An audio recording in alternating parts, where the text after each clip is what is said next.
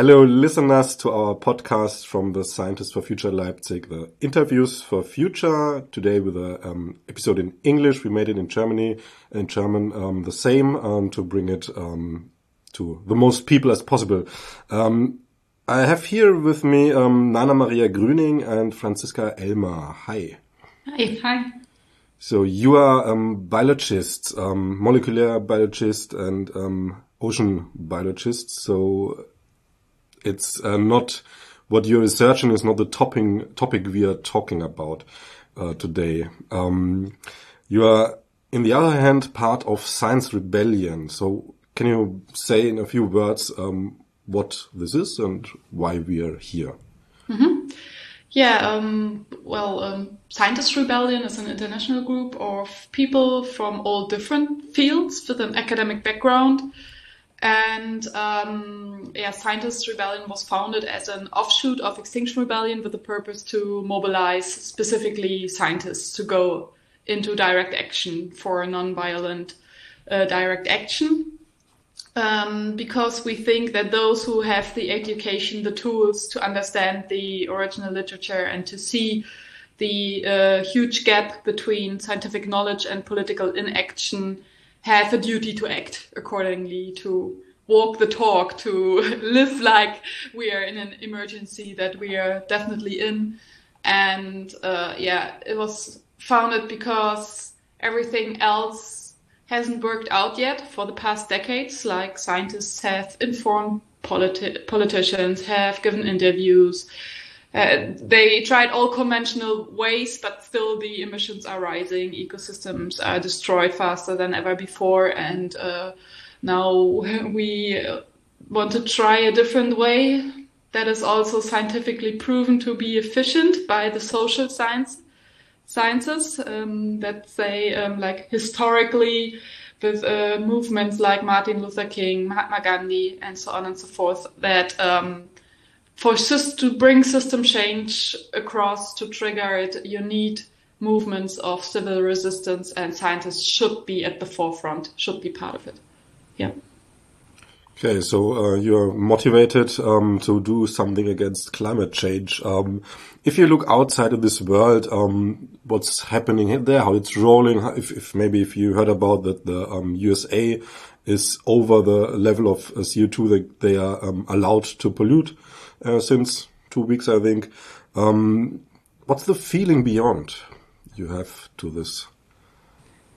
Yeah, the feeling is a bit of despair and anger and sadness because we have the scientific knowledge. The governments, including the US, they asked the scientists through the IPCC to please tell them what the science says. And we, the scientists did tell them what the science says. And they get ignored. And that's why being part of Scientist Rebellion, at least I feel like we are still sounding the alarm. We are not giving up at being ignored. And it's a fight for the science and for the science to be heard. But yeah, it makes me really, really angry knowing what's happening, knowing how important it is to, to move now and the urgency and how much we have to do and that there's nothing done. Mm. The same with you, I think.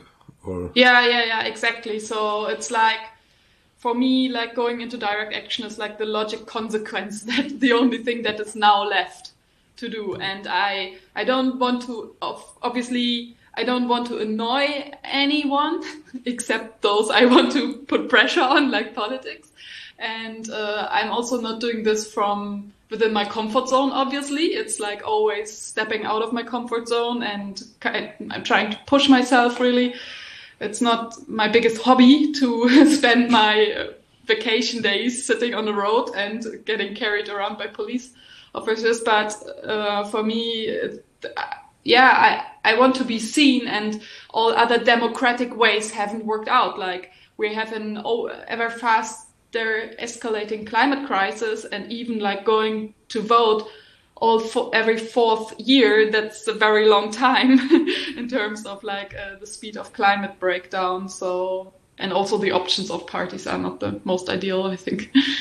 yeah. yeah. So, so you both your your wish is to to have a peaceful life, to make your research and nothing else, and Yeah. um, this is a kind of self defense. Exactly. Yeah. I wish for nothing more that I could just live in peace and feel safe. And I don't feel safe. I'm really, uh, I fear for my future and my family and everything I love. So I see that this is really threatened now and that I have to act now. And the stress is enormous because we know that we have only so few years left in which we can, yeah, save humanity, really, so to say. Hmm. Yeah, so you both are scientists um, in in different topics, but you you are for sure able to to think think uh, scientific and to to make research and so on. Um, if you say you are afraid, um, how how old are you both? I'm 38. 36. 38, 36, so it's a bit my age. Um, and what what do you feel in in in in um, or what do you think to know what's what's this world in um, 20 30 years or maybe is this 1.5 degree a realistic realistic goal so what personally you're afraid for Oh yeah, well, in 2030 years, so at the mid of the century, we will already cross the two degrees, and this is an entirely different world. So I'm really afraid of many more weather extremes, and I am afraid that everything will happen at the same time. Like we will have new infectious diseases by different, um, for example, mosquito species uh, migrating further north. We will have storms, we will have heat waves, and we will have food shortages. Like um, this is a, a real threat that we have like globally so-called breadbasket regions where regions where you produce a lot of food for many people that is then exported and transported to different parts of the world. And if you have like uh, uh, like crop failures in this, these bread baskets, you can cause a famine for for hundreds of millions of people sometimes. And um, yeah, there will be many people will have to migrate to move away. There will be more conflict, and it will it will be a less free life. it will be a life more thinking of yeah of all the dangers. And I'm like for my mental health, I'm afraid that I'm afraid of the point that we know we can't fix it anymore. That we crossed the point of no return and that I can only be sad when I spend time in nature because I know I can't help it anymore. this would be around about these two degrees then when the tipping point started Yeah, or even earlier, Yeah. around two, 1.5, which we will hit uh, 2030. so, I'm, I'm really afraid about the tipping points and us um, crossing those tipping points, especially the ones who lead to more um, greenhouse gases being released. Because at the moment, it's in our hands how many, how much greenhouse gases are released. Like we, we are the ones releasing most of them as humans. But once, for example, the permafrost are starting to thaw, then at once, even if we go down to zero, we still cannot halt climate change and it's a runaway effect. And as Nana said, then you know it all is lost and all you can do is grieve about what, and when you see nature and when you see people as well, because you know it's only gonna get worse. But at the same time, we still have time to to change a lot of these things and there could also be very positive futures in our future. It's not a set in stone um, fate right now. So that's one of the reasons why i am part of scientist rebellion because i want us to take that action and i want us to get to one of those better futures where we have better communities better lifestyles and the climate change won't be as bad. We may still be able to not hit two degrees. So hard time pressure in the end um, that we have to solve this problem a bit uh, that it don't cause catastrophic or maybe apocalyptic. Exactly, exactly. Now it's about like really buying time to save life buying time to switch to a better economic system that is more sustainable and um, yeah fight for every tenth of degree so um, the Scientist Rebellion uh, re um, leaked the IPCC um, Workgroup 3 report from the actual um, climate report.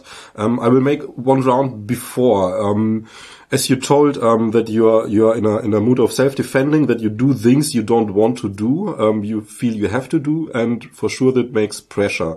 you did something that's uh, for sure in in our system not nice um, or not, not, not can would have negative effects.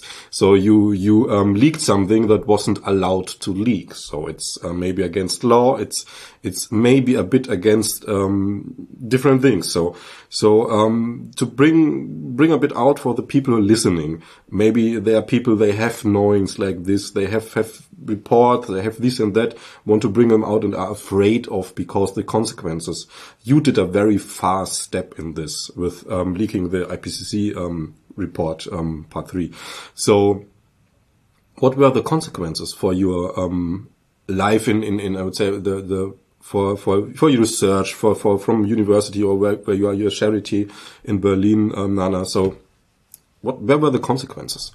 Nothing, nothing, really nothing, because we leaked it as a group, mm-hmm. and um, yeah, we are not the scientists who uh, who worked on the IPCC and gave out the documents. But we were also never contacted by the IPCC or anyone complaining to us which was strange. we were I was, we were asked this by a journalist at the time, and we were hmm, actually right. true, yeah. as far as I know, I don't know who was the scientist from the IPCC who gave us the documents mm-hmm. because that was kept quite secret mm-hmm. even within our organization. Um, but as far as I know, they didn't have negative consequences either. And um, yeah, I know, like from from newspaper articles, that there's been lots of discussion also uh, among IPCC authors who criticize themselves the process of like because what we leaked uh, was a version of the document that had been agreed on by all the scientists. So the scientific work was done, and well, the, the it is not into the IPCC report. There is no new unpublished science included. It's a summary of what's out there. So, but they still have to sum it up and phrase it. And um, then they pass it on to all the governments because this IPCC report, it is uh, it's a governmental thing. Like the governments approach scientists and ask them to draft such a report. And after the scientists finish their work, governments can uh, hand in um, yeah demands for changes in the phrasings of course, no numbers can be exchanged or facts changed, but the phrasing, um, yeah, can be changed. You can delete something that shows not so nice for for some. Exactly to water it down, like the, that it doesn't sound so dramatic anymore. And we were thinking, I mean, all these scientists who agree on the report, then on their version, I mean, they don't have grammar and spelling issues. They are all they know how to phrase sentences. So what's what's the point anyway for um, governments to um, want to change it. Like it's not like it's not politics, it's science, you know, and they just they still have this lobbying idea in their minds.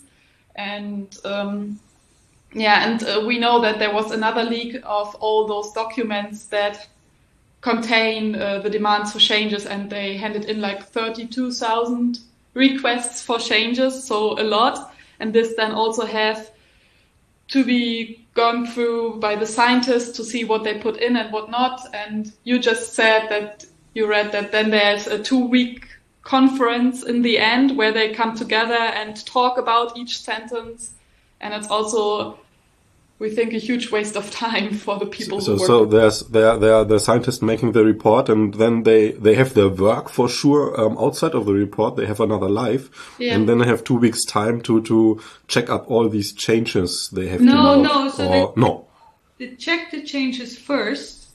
Ah, okay. And then that second version, there's a two week conference with the government representatives and the scientists, and they go sentence by sentence to the report for the governments to accept the report. So to I, see if they included the changes or not. And Okay, I So understand. So they're sitting likely face to face. if, if there's governments who don't like the phrasing or the harshness of a word, they, they may be similar to at COP, um, at those, those kind of negotiations about phrasings in those meetings. So there's maybe an um, Brazilian scientist sitting face to face to someone from Brazilian government talking about a sentence about um, uh, killing the, the, the rainforest. So, okay. yeah, and it, yeah, it's likely that people like scientists also from states that are more authoritarian than ours are maybe afraid of the job or whatever. And anyway, it's super hard. Like if there's hundreds of people involved to to compromise on something. And yes. at some point it's probably we can imagine that people give in and just say ah, okay then write it like this i just want to get over with it so So know. there's, in the end, there's no hard fact that you can say there's a betrayal, there's a betrayal, but um, there are many influences that see like melting a bit or a bit more down the, the clearness of, of the um, original. yeah and we know like from uh, like in the past for example they cut out they cannot only change phrasings but they can also cut out stuff. Like they cut out um, the con- they they wanted to categorize countries by their emission to put like to make it more clear who are the the bad climate guys and who are the not so guilty ones in terms of climate and this was cut out from the summary for policymakers for example So what's what's um, the, the the main main topics in this um, report you leaked? What what is about? Why why is this important or interesting? So the working group three report is all about what needs to be done to um, avert the worst case scenarios of climate change. So it has a lot to do with um, getting out of oil, um, making sure that we aren't growth orientated anymore in our economies. Um, it also um, states, for example, that um, getting the poorest people who are under the the under the threshold of um, of having enough income and often don't have electricity. That if we get them to a to a living standard that they have access to electricity and clean water, that that will actually not have a big Im- impact. And it talks a lot about how the top 10% of the world are using or emitting a lot more car, um, greenhouse gas emissions than than everybody else. So there is a lot of, of things that talk about what kind of changes we have to do. It also talks about social movements and how um, social movements like Scientist Rebellion, um, like Fridays for Future, um, Extinction Rebellion, how these movements are actually helping to make change. and it also talks about climate justice and how if you come up with um, solutions that help making the impacts equally and helping the people who are already impacted more, the poorer people in in your society to to adapt better, that um, these kind of ways of, of um, introducing um, um, new policies about climate will be more accepted. Yeah, so it's actually a quite growth critical report. And we know since the 70s that infinite growth is not possible on a finite planet, of course. So this is nothing new, but actually the wording is pretty clear and much clearer than we saw it before from also conservative scientists. So because uh, it's more like sentences you would expect from le- left-wing groups like uh, youth groups or like more radical groups. And uh, actually this report confirms what they've been saying all along. And yeah so that actually the emissions always went in parallel with uh, industrialization with uh, wealthy economies and that we can't just blame china. So that's So, so it's in, in the end a bit in out of the view of this typical um, old white man. It's a it's a um, kind of political attack because it shows that um, his his political thinking is is the bit so uh, the wrong way. So, and that this um, for sure it's not a not a political statement, but um, this that. More left-handed groups, maybe uh, not the radicals for sure, but uh, more left-handed groups, they have um, they see it better. They see it more close to science and so more close to reality. So uh, if you have to choose a world that's working, it's um, and you have to go with with elections. You have to look more on the left side. In yeah. bit shortly said for sure. Yeah, yeah. yeah. The report also says that incremental changes are not working and are not enough, and that you need system change. So of so, course, the the system we have now, which you say is what the the white old old guys are built up, and that's what they're used to, and they only want to make incremental changes. Well, that doesn't work it will not save us. We need to have system change. So incremental change means like day by year yeah. by year, just a tiny bit down, tiny bit down, and we can't afford to have this now for decades because we have to have changes much faster, and yeah. to a bigger extent, we have to drop our emissions much faster. Yeah, this is yeah. yeah. Incremental change is a lot about efficiency change as well, like making things last a bit longer, using a little bit less mm-hmm. gasoline, and you like in the report they say this as well that they found that if you have efficiency see changes and like if something is 10 times uh, 10 percent more efficient you don't have 10% savings because people start using it more because it's more efficient mm-hmm. and so you don't even get that 10% that you that you um, invented it to be better. And instead of making something that is 10% better, you need to invent or come up with a system that's completely different. Yeah, not this hunting for. Mm. Um, so something else about this this um, report uh, that's maybe an, an, a good example or um, for for what's written in, or is this a good good um, overview you made? Yeah, I can um, read some key phrases uh, that we uh, yes, that please. we copied from the leaked report. Uh, some scientists stress that climate change is caused by industrial development and more specifically by the nature of social and economic development produced by the nature of capitalist society, which they therefore consider ultimately unsustainable. So you have even capitalism criticism in this report, mm. which is, yeah, actually boldly phrased from what you expect from, yeah and, and not coming up from a political idea coming from yeah. science so. Yeah. Um, collective action through formal social movements and informal lifestyle movements expands the potential for climate policy and supports system change. So that's what we talked about. You need social movements like extinction mm rebellion fridays and so on yeah, the top 10% of emitters globally, who are the wealthiest 10%, contribute between 36% and 45% of emissions, which is 10 times as much as the poorest 10%. If 10 to 30% of the population were to demonstrate commitment to low carbon technologies, behaviors, and lifestyle, new social norms would be established. So it also talks about social tipping points. That if mm-hmm. you have like a certain number, like a certain percentage of the society switch to a more sustainable lifestyle and like thinking patterns and value shifts, that uh, then this will bring system change about earlier. Yeah, yeah, not only the technique, as you say, the lifestyle is included too. Mm. Yes, because if if ten to thirty percent change their lifestyle, then a lot of people will also change their lifestyle because they see so many other people adapted. And it also uh, refers to degrowth. It says estimates of committed CO2 emissions from current fossil energy infrastructures are 658 gigatons CO2, nearly double the remaining carbon budget.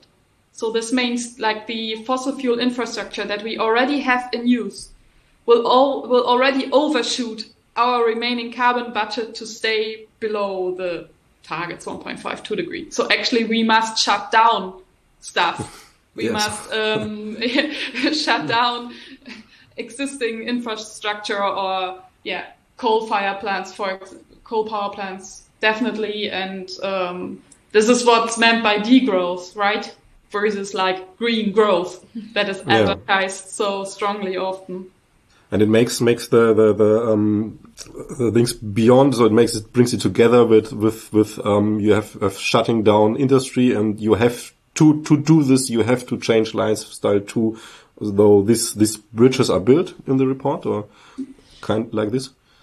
Yes yes of course you have to you have to come back to to other values to value your communities more your relationships stick together maybe also enjoy growing your own vegetables in your garden if you have the possibility for example to exchange more stuff like tools and yeah, yeah. goods you and need we, at home. yeah we we weren't able to leak the entire report. Which is good parts of it.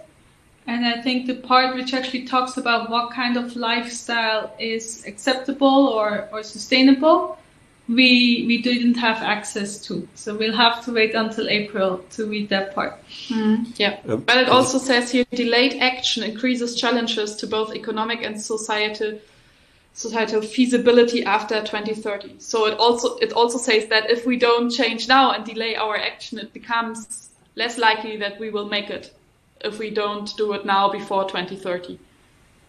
So. Mm. Uh, as you said, um, Franziska, and in April there comes the official report. Um, that's the um, maybe a bit bit uh, um, where, where the, the effects um, you will see the between what you leaked and and, and the official part. Um, you're what are you planning about? Do you do Scientist Rebellion try to to make to show hey this is the leaked one and this is what what uh, politics made out of it or how yes so um, the, the part that will be changed will be the summary um, for policymakers which is also the part that most people read. Like almost nobody even scientists read the hundreds of pages that are summarized in this summary. So it's a really important part and we are gonna um, compare, of course, the report as it came out with our leaked report and and we'll make a press release and, and go to the press with the changes and hopefully um, get some press coverage. And we are also planning our um, next rebellion, our April rebellion, in that week. So the report comes out either Monday or Tuesday, and we are going to start our actions on Wednesday with high level actions where people will get arrested and then on Friday and Saturday, we will have more low level actions such as pasting papers, like um, the abstracts of papers that we think um, people should know and should follow. Um, we will paste them to um, ministries and other places where we think they should have read these papers, they will have read these papers, but they're not acting like it. If people are listening now, this is what you said, um, and are interested, do you need help? Yes. yeah, yeah, rhetoric question. but um, yes. make it more precisely. So if I maybe I'm, I'm listening to this and, and okay, hmm, uh, I understand and I'm afraid as you and so on, and what can I do? And what what would for me or for listener the next step uh, maybe to help exactly on this April rebellion? Well, yes, they can check out our website, scientistrebellion.com. And we have there a link like how to join, and there's different ways. Uh, always on Mondays we have an induction or onboarding meeting in uh, yeah English, and they can just um, go there without commitment, no strings attached, just uh, to get an overview of who is Scientist Rebellion, what are the goals, and uh, then uh, there they will uh, receive more information what will be the next step. We have a very nice talk series. It's always on um, Wednesdays now, and um, actually high level speakers who talk about uh, their research and also the need for direct action. And then we have a discussion. And um, yeah, we also have national groups like here in Germany. Um, we have a yeah Germ- German science yeah. Ger- group for Germany. It's also mostly English speaking because scientists come from all over the world and also live in different places. But um, yeah, so this is how they could get in touch. And uh, with a variety of actions we are planning, there's also like the opportunity for newbies just to test the waters. You know, they don't uh, need to chain themselves or glue themselves to a street. They can, like, for example, the paper pasting actions. It is breaking rules, but it's mostly fine within um, Ordnungswidrigkeit. Like, uh, mm. like, like if you parked your car in the wrong spot and you have to pay a fine, that that's the level or you could uh, if you're a teacher or work at the university you can do you could do a teach in we encourage people to do that it's like you don't talk about the topic that is scheduled for that lecture but you grab the chance that you uh, talk about climate the climate crisis instead to to bring it more to the curriculum to the universities because uh, most uh, uh, schedules don't cover the crisis sufficiently and this is how you could um, yeah, bring it across. Or you could go on strike with us. We encourage uh, people to um, go on strike in that week, or like entire departments to go on strike. Or if you're students, uh, we organize university occupations because we target not only um, the public and governments, but also actually our very own institutions, because we think that universities who publish all the research should act like it uh, they should go more into resistance and refuse corporations, maybe with governments who just don't listen to them anyway and uh, to be more bold in, um, in bringing the message across. Yeah. And we also need a lot of people who do the background stuff. So while there's people chained um, or glued to streets, there needs to be people who are talking to the press, who are um, replying to emails, who are posting pictures, who are sending out press releases, and that's also a lot of work. Mm. So if you if you want to just dip your toes in and see what this is like, those are also great places to start. And it's just going to be really exciting in some ways because it's going to be like a historic moment for science, I believe. We're hoping to have a thousand scientists taking action and just from the feeling I had when you, you guys did the Glasgow action. So we had 21 scientists on a bridge um, in Glasgow during COP26. And I was doing back office. Um, so I was, I was helping with the press and so on. And I was very excited to be part of it. But at the same time, I was so jealous of them being there and being able to tell their kids or their grandkids later on or their nephews and nieces, hey, I was one of those scientists on that bridge, you know, when we started to make change, one of those first scientists, because yeah, it was the biggest mass arrest of, of scientists. scientists. And this one, and it was April, only 20, you know. In April, it's going to be so much bigger, and in so many countries and on, on all the continents, it's going to be a very epic event. Yeah. And I'm super excited I'm part of it, and I think everybody should consider being part of it because, yeah, our, our goal as Scientist Rebellion is to make it the new normal that scientists are speaking up for the climate crisis, that we are actually bringing this message across that it is an emergency, that mm-hmm. it's not just the youth that have the uh, that are known for doing that, but that it is us, the scientists, who, whose job it was in the first place mm. to to ring the alarm, but we just rang it not loud enough, and then we walked away back into our offices. Well, we're ringing it again, and hopefully loud enough for people to listen.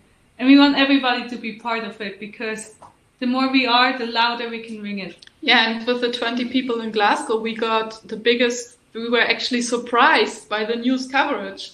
Uh, we were in the BBC, the Guardian, the Washington Post wrote about us, and we were thinking like if we were 100, you know, it would have been even bigger. And yeah. And what what was the the consequences for you after Glasgow? Personally. Yeah, well, first uh, they dropped the charges. I spent a night in prison and was uh, brought to court, and then uh, after like one hour waiting there in another cell, I could go, which was also which shows the privilege. You know, it if you yeah. if you turn up with a lab coat, and uh, probably we have been treated differently from like the usual suspects and we should be aware of this, this privilege and also should use it. And like I've been involved with activism like a, since a year before and um, took part in roadblocks and all my family were like, yeah, yeah, whatever. So they were not really so much interested. But this night in prison was really a game changer. Like after that, people approached me and said, okay, Nana, come on, tell me, how bad is it really? Like this somehow was a uh-huh. much bigger sim- symbolic thing because I'm not a, not the person you would expect to be in prison. I'm not a rule breaker by nature, and um, yeah. yeah. As you told in the be beginning, uh, you want to live in peace and make your research yeah. and make a, a, peaceful life and nothing else. And um, so you have yet before you have people around, they think think okay, Nana, maybe you go a bit crazy or a bit too far or what's going on. And then you had this this prison night, and um, that was a bit of eye opener for those yeah. people. Yeah. Exactly. Before it was more like a, people saw it like a hobby of mine or something, okay, which yeah. made me crazy. It's like it's, I don't really know so many better ways to spend my free time because also activism can be a lot of work, especially for the preparations, and it's certainly not a hobby. Although, of course, I enjoy. Like I found many new friends and yeah. um, I also learned a lot. For example, I recently taught myself some web design, yeah. like because but, someone yeah. has to do it, and then you step up to the task. And in order to be an activist, you you have to not ignore the crisis, and you have to feel the crisis, which is really really hard. It's so much easier to ignore it, but mm. then also if you don't ignore it, it's almost impossible not to become an activist mm. because otherwise you go crazy. Mm. Yeah. yeah. So that's the inter interesting point because as you told um, all these things about uh, your activism, uh, it's uh, I see you via via here in a video chat. Um, the eyes are shining. You're you're smiling. It's um, it's not the face of a of a um, apocalyptic crisis. So, and um, is this this action? What would you say? Is this bringing back hope for yeah. yourself? I think action, uh, hope can only come through action. This is also why I, um, why I have stuck to it because I've been so tired. I have a full time job and I'm still doing this besides. But I always think like, if I give up and don't spend this extra energy, how can I expect it from others? You know, and as I long I, I find resources within myself uh, to stick to it, then I think there must be more who can do it as well. Yes, and that for me the same. Like I I get really this a lot of despair and anger and sadness by seeing how no nobody who has power is acting enough and fast enough and, and doing enough. But then I also know we have this really big action plan in April um, we have Aufstand der letzten Generation here in Germany. We have Just Stop Oil, who's going to start. We have Insulate Britain. We have Extinction Rebellion. And they're all not giving up. And there's just these waves of actions. And I don't know how long we have to do these actions until something finally cracks.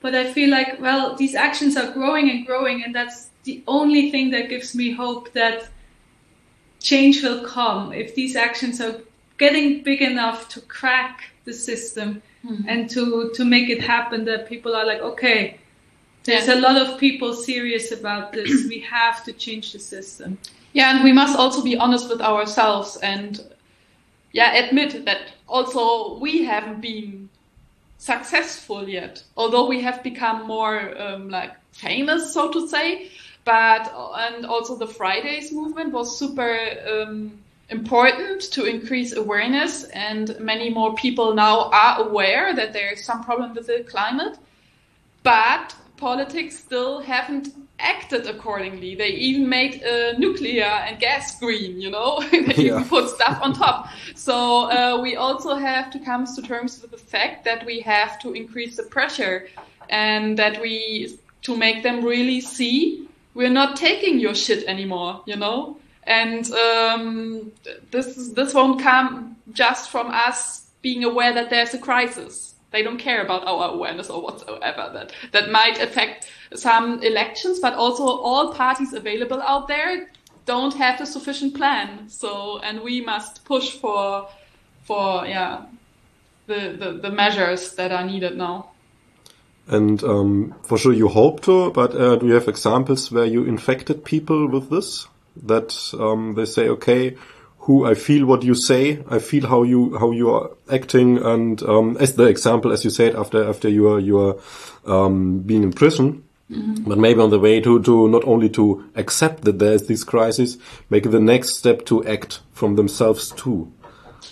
Yes, in terms of mobilization, when we reach out to people, like mm. um, uh, we were able to to mobilize more, and also like uh, like when you're a small group, the first action anyway have more like a mobilization goal that you kind of like show yourself to the public and walk the talk, like do what you're telling you want to do, and for Glasgow that worked perfectly and also like when i was in prison like all the officers they were super nice and understanding they like they thought it was super interesting to have there someone in a lab coat arrested and they were yes. like approaching me and saying yeah actually I understand what you're doing. You're just truthful to yourself. We see why you're here. So, and they were interested and uh, looking for the conversation, and yeah, that was that was nice. You know, like the ordinary folks, yes. not the yeah, academics. They were that's like interesting because um, do you think um, that this could be a, a, a, positive side effect to bring these ideas to to um, kind of people where they are normally not? Yeah. Yes so mm, I've done peacekeeping, which is the person who talks to the public during these actions in the street. Yeah, yeah, in the street. When I was um, with um, Extinction Rebellion in Switzerland, I've done that a few times.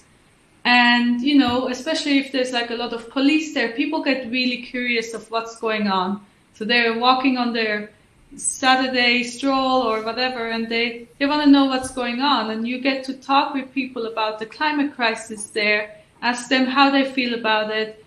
You tell them why you are taking action, why the people on the street are taking action. And, and like I've given a lot of talks about climate. And generally, only the people who are already in the climate bubble come to these talks. Hmm. Yeah, it's like preaching to the already converted often when we give talks. Mm-hmm. Yeah, like an art um, TV show where the people. Yeah, yeah. But if you during an action are doing the peacekeeping, or even the people who are doing the action themselves, of course, but they often aren't with the local people who are just walking by, you get to talk to everybody. And they are open, they are curious of what's happening there, and they they're open to listen, they're open to talk. So that's a really nice way of, of getting that um, discussion and that conversation going and also learning how people feel about that who are outside of your bubble. And I think that's really, really important.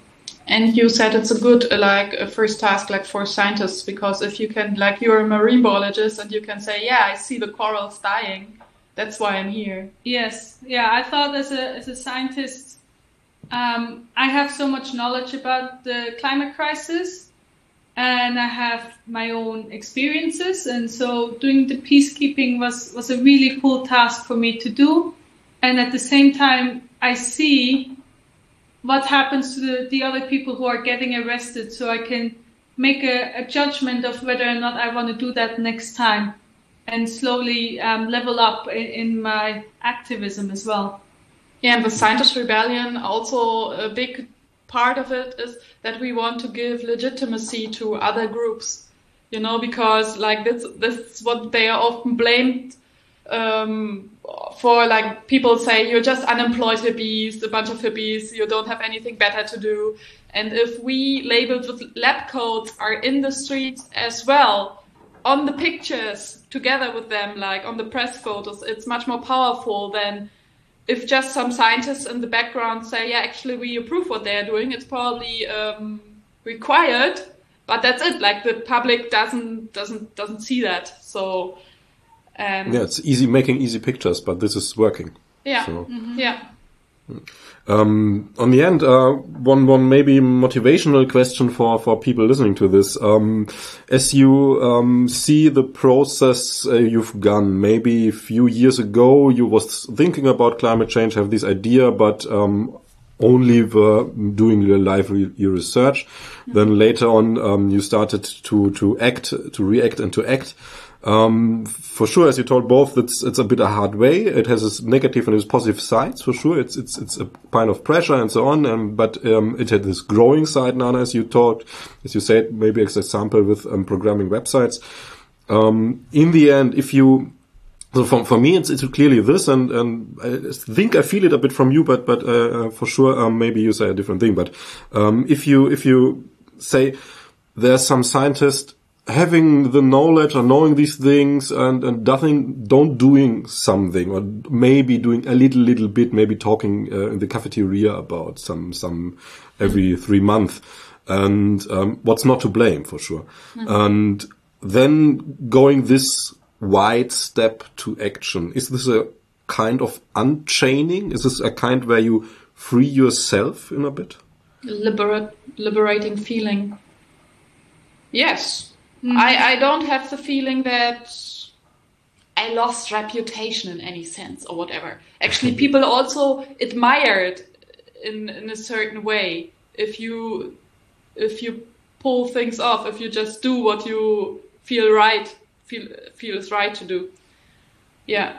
Yeah. Um, same for me, like as a young scientist in my field, you know, once you start speaking up and once you start doing actions, the older generation notice you and when, when you then go to a conference or you see them um, in a meeting they, they they tell you how much they admire what you're doing and you get a completely different relationship with these people which maybe if you just were a phd student or a young lecturer or a young postdoc you would go under in the crowd.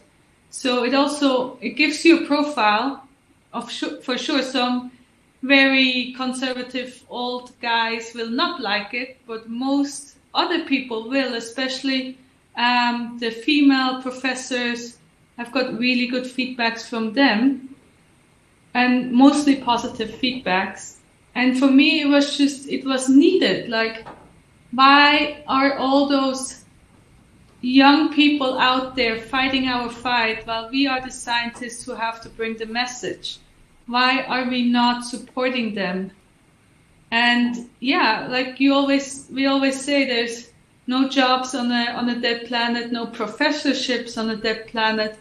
So do you really need to work on this paper in your free time that has already been in your drawer for five years? Or are you going to use that hour that you have to do some activism and actually make sure that we have a future together. So this standing up is not only standing up for something in this topic, um, climate crisis and um, biodiversity crisis.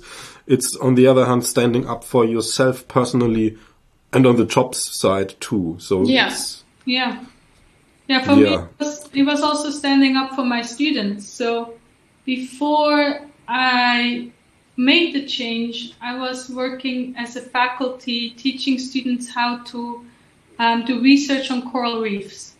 So my students were early 20s and I was in my 30s and I just knew that we only have a few years, maybe a decade to save those reefs from um, turning into a tipping point of being completely gone. And I knew that most of my students would love a career studying coral reefs, which is an amazing career. I got to do so many cool things during it, and I get to go snorkeling and diving during work, and I get to see this be- this beautiful ecosystem. And I just knew, like, by spending all my time teaching them and grading and doing all that stuff, I'm not gonna guarantee their career. What I really have to do, if I wanted them to have a career and also myself in the future, I had to spend all my time actually fighting climate change and fighting climate inaction. And that's why I actually quit my job um, early 2020 um, because I, I couldn't do it anymore. Hmm. And you spent like a year for activism and then returned to. Hmm. Yeah, I spent a year doing activism voluntarily, um, living on a small budget um, with some money I saved. And now I returned working for um, figuring out how to use algae for carbon sequestration. So I'm still in the marine field, but working on a climate solution because we need it. Hmm. So you have the the step uh, that um, if people are afraid, scientists are afraid of, okay, making this step, um, this could be a boost in the end, or could be a um, changing a bit the direction, and it's not um, this automatically um, uh, step backwards in in the working field.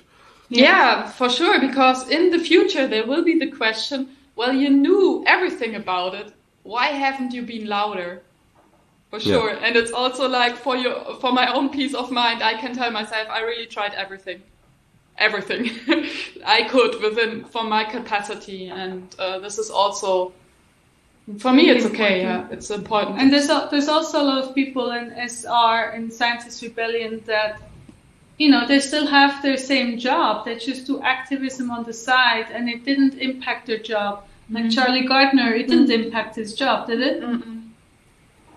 No, and yeah, and if you have a boss like who is like super conservative and super because uh, we we take paid vacation, you know, it's a different thing when you just don't do your job and do something else.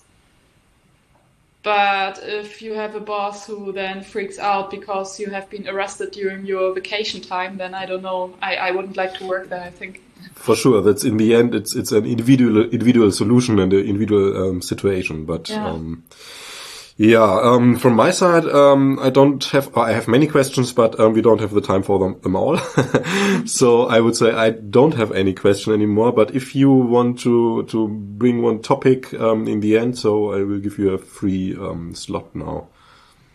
Yeah, I would say we have a now or never situation, and if there's people out there who already play around with the idea of getting more involved, just do it, just try it. We're nice people, and um, with, with, with whatever capacity you can join us, and also like doing direct actions, it's not so scary and as you might think and uh, we live in a in a privileged place where also like the legal staff, the police have to mind our human rights, so they are not allowed to beat us up like in other countries. So uh, we really have to be aware of this privilege and use it.